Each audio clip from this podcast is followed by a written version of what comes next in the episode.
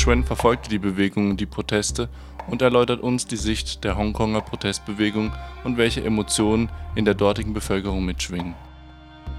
In letzter Zeit haben wir ja in Deutschland sehr viel von Joshua Wong wieder gehört, dass er seine Strafe ähm, der Anklage bezüglich unerlaubter Proteste ähm, stattgegeben hat und diese Strafe akzeptiert hat. Sind denn jetzt noch Proteste zu erwarten, da es ja das Staatssicherheitsgesetz aus dem Juni immer schwieriger macht? Also ähm, tatsächlich äh, sind Proteste jetzt, glaube ich, wegen dem äh, Sicherheitsgesetz halt äh, schon sehr schwierig, weil seitdem äh, das Gesetz in Kraft getreten ist, ähm, hat man ja schon so ein bisschen Angst, wirklich äh, Proteste äh, zu machen, weil man muss jetzt halt mit mehr Konsequenzen halt rechnen, dass man auch äh, gegebenenfalls sogar ins Gefängnis halt kommen könnte. Deshalb ist tatsächlich jetzt äh, Proteste auf der Straße schon sehr schwierig geworden. Ähm, stattdessen haben die Menschen halt mit anderen Methoden halt versucht, zum Beispiel jetzt äh, über die Wirtschaft, dass sie jetzt zum Beispiel sagten, ähm, dass sie jetzt nur zu, Laden, zu Läden hingehen, die auch äh, die, also die Demokratiebewegung halt unterstützen. So zum Beispiel machen sie das. Und der Begriff Demokratiebewegung, wie ist der einzuschätzen? Also finden Sie den, findest du den richtig und findest du den auch angebracht, weil man ja auch öfter mal hört, dass es eher sich um eine Anti-China-Bewegung, also um eine Anti-Repressionsbewegung handelt?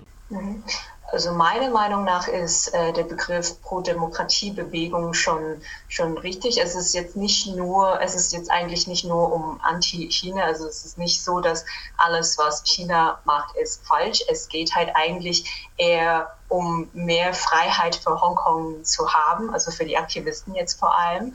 Und äh, deshalb denke ich, dass der Begriff halt schon angemessen ist. Und äh, also die Demokratiebewegung ist ja, äh, gibt es ja nicht, eigentlich nicht erst seit, äh, letzten Jahr, seit, seit dem letzten Jahr, sondern auch schon ein bisschen länger.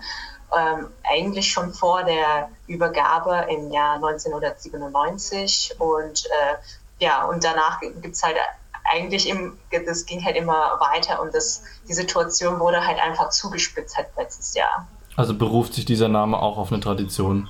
Mhm, ja. Ähm, am 12. November diesen Jahres, also erst vor einigen Tagen, ist die Opposition mhm. zurückgetreten, ähm, weil vier Oppositionsabgeordnete von dem chinesischen Staat, also von Peking aus, ähm, aus der Regierung enthoben wurden. Wo sieht jetzt der Kampf seine Chance? Also wo sehen die Proteste und die Demokratiebewegung ihre Chance, wenn die Regierung schon faktisch entmachtet ist? Ja, wie ich schon gesagt habe, jetzt mit äh, Proteste auf der Straße ist es halt schon, also es ist relativ schwierig. Und äh, man kann jetzt eigentlich nur über halt äh, Wirtschaft ähm, äh, die Pro-Demokratie-Bewegung unterstützen oder aber auch ähm, zum Beispiel über äh, die internationale Gesellschaft. Deshalb versuchen halt viele Aktivisten jetzt zum Beispiel, die auch teilweise auch geflüchtet sind aus Hongkong, versuchen die halt äh, so Abgeordneten in Parlamenten von, also ja, von anderen Ländern, Deutschland auch zum Beispiel. Also da versuchen sie halt schon äh, ja, über diesen Weg halt die Pro-Demokratie-Bewegung zu unterstützen. Ähm, genau, und was jetzt äh, in Hongkong, also die Lage in Hongkong angeht, ist es, es ist schwierig, muss man sagen. Äh, und vor allem die Lage spitzt sich ja immer weiter zu. Also es lässt ja eigentlich nicht da. Ja. Man kann ja auch sehen, dass die Öffentlichkeit stark politisiert ist und die Massen an äh, Aktionismus und an äh, Aktivismus einfach zunehmen. Viele Leute engagieren sich, viele Leute machen mit. Ist da überhaupt Zeit und auch irgendwie Ruhe genug drin, um zu schauen, welche Protestformen funktionieren und welche funktionieren nicht? Und kann sich da so eine Bewegung reflektieren und auch ordnen? Ähm, also, viel, also vieles wird über, also vieles geht halt über online, also zum Beispiel über äh, Telegram oder über zum Beispiel ein Forum, das heißt äh, LIHKG. Äh, und das ist ein Forum halt, wo viel Austausch äh, stattgefunden haben. Und das ging alles sehr, sehr schnell, weil das halt äh, Internet ist und äh, online ist. Und ähm, ja, deshalb ist alles, ja, also es geht halt alles wirklich sehr, sehr schnell. Und da gibt es ja auch teilweise manchmal halt Analysen und so und so weiter. Ähm, und das jetzt mal zu also Reflexion, die Frage, äh, klar, gibt es auch mit Reflexion. Ich würde sagen, so Reflexion ist ja auch meistens, das findet alles halt eigentlich online statt eher. Okay, dann in Foren und mhm. im Austausch mit anderen Aktivisten. Genau, ja. Gibt es einen Trend, wohin Hongkong steuert? Und ähm, wie sieht die Hoffnung für progressive Kräfte aus in der Regierung auf der Straße oder in Allianzen mit anderen Ländern und Regierungen, was zu bewegen?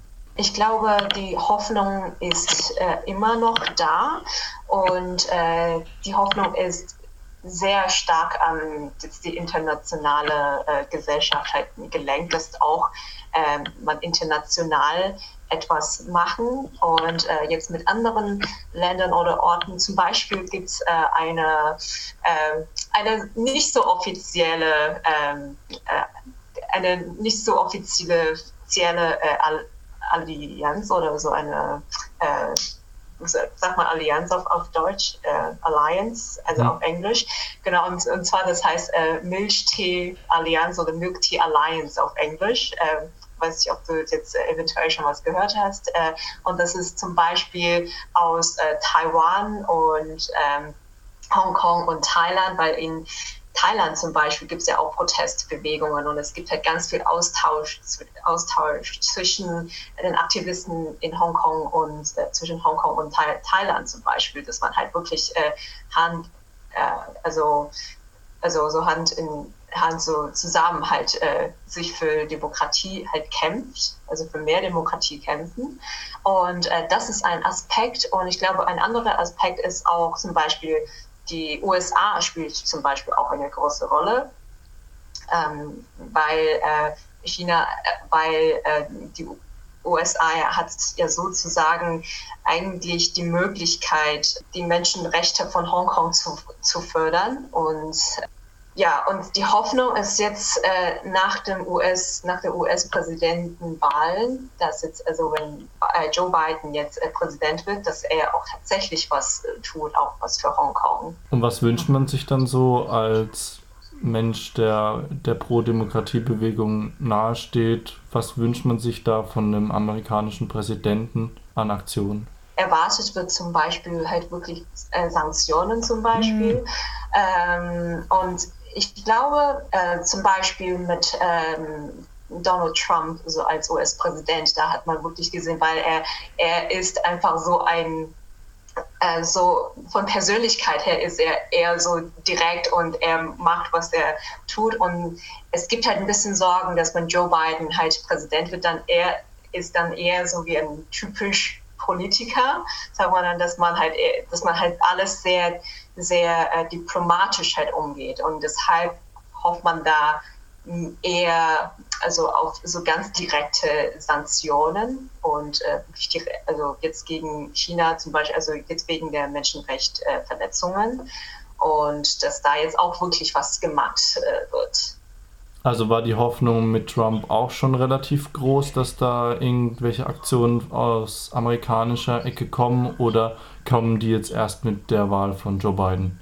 Nee, eigentlich war die Hoffnung da schon, also schon relativ groß. Also ähm, aus, also weil Trump war, hat ja sozusagen, war, oder sag ich mal so, Trump ist ja eigentlich so offenbar ein China-Gegner, zumindest halt so. Äh, wenn man halt so einfach, einfach sieht, scheinbar ist er so ein China-Gegner. Und aus diesem Grund hat er ja auch tatsächlich äh, was halt umgesetzt oder was etwas halt direkt gesagt und hat äh, China halt teilweise halt einfach direkt, ganz direkt halt mit Twittern und so halt beschimpft.